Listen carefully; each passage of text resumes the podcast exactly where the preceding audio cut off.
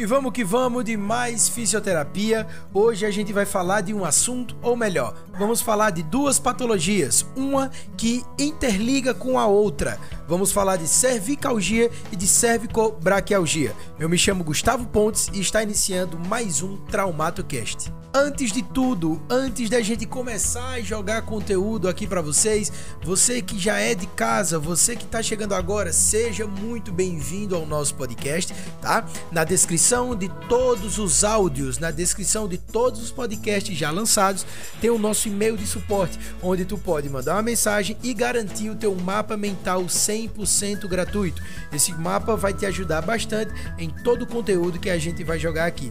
Sem mais delongas, vamos parar de conversa e vamos embora falar de fisioterapia. A princípio, a gente vai começar destacando as palavras. Então vamos lá. Nós temos a palavra cervicalgia. Cérvico, referente à coluna cervical, e algia, referente à dor. Então a gente já sabe que é dor na coluna cervical. A partir do momento que a gente tem a palavra cervicobraquialgia, vamos destacar cérvico, coluna cervical, braquial, plexo braquial, aquele conjunto de nervos, tranquilo? E algia, novamente se referindo à dor. A cervicalgia significa uma dor que ela pode irradiar tanto acima dos ombros, ali a nível de C4, C5 e C6, lembra de origem de musculatura que vem dessa coluna cervical, como também nos músculos ao redor da escápula, tá? Então lembra de C6 e C7 sempre nós temos aquela musculatura que se origina da coluna cervical. Quando a gente fala agora de cervicobraquialgia, nós já temos alguns detalhes diferentes. Se liga só.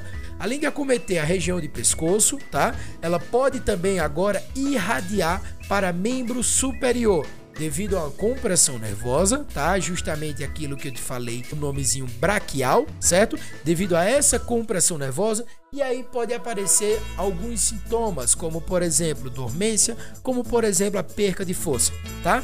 Mas Gustavo, sabendo disso tudo, o que é que pode causar? Qual é a causa disso tudo? A gente tem inúmeros pontos. Um desses pontos nós temos a hérnia de disco, Lembra que quando tu tem aquela protusão do disco, tu tens um apertamento na parte nervosa, tá? Tu tem aquele disco para fora, então tu tá apertando as raízes nervosas que tá passando por ali.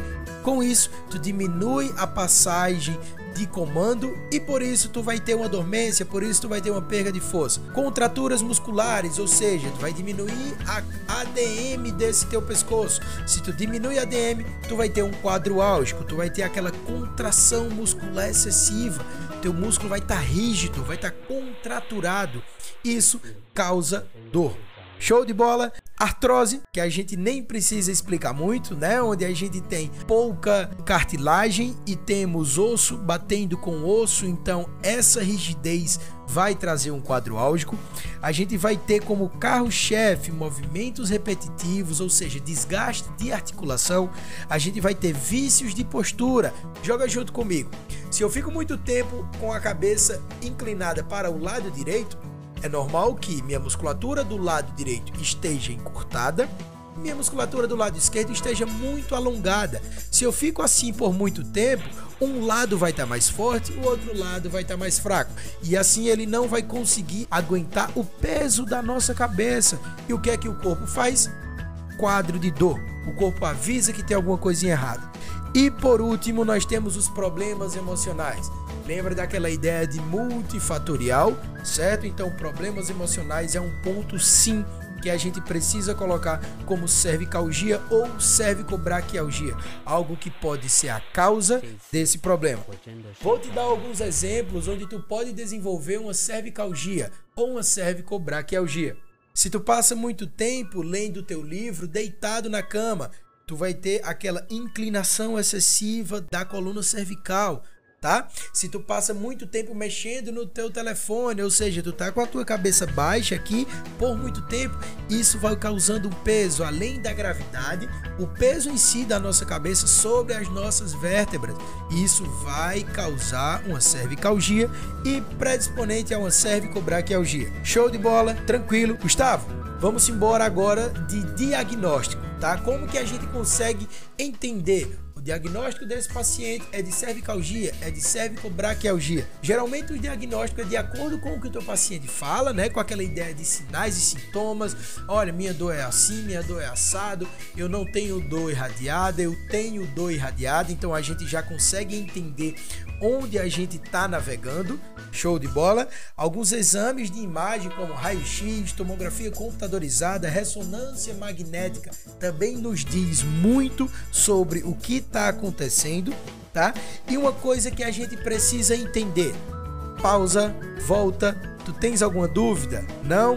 Então, massa. Vê como isso é muito importante. Vou falar até devagar para você se ligar nisso. Precisamos entender do diagnóstico diferencial, onde a gente tem a atuação da musculatura do escaleno, as três bandas do escaleno, parte anterior, medial e posterior. Isso significa o diagnóstico diferencial. Porque entre as bandas anterior e medial do músculo escaleno, a gente tem a passagem do famoso desfiladeiro interescalênico, onde a gente tem, além da passagem do plexo braquial, que é justamente aquele conjunto de raiz nervosa que vai gerar movimentação, que vai gerar sensibilidade para teu membro superior, para o teu braço, tu também vai ter a passagem da artéria subclávia. Então vê como as coisas ligam uma com a outra. Lá em cima eu falei que tu vai ter perca de força. Lá em cima eu falei que tu vai ter dormência.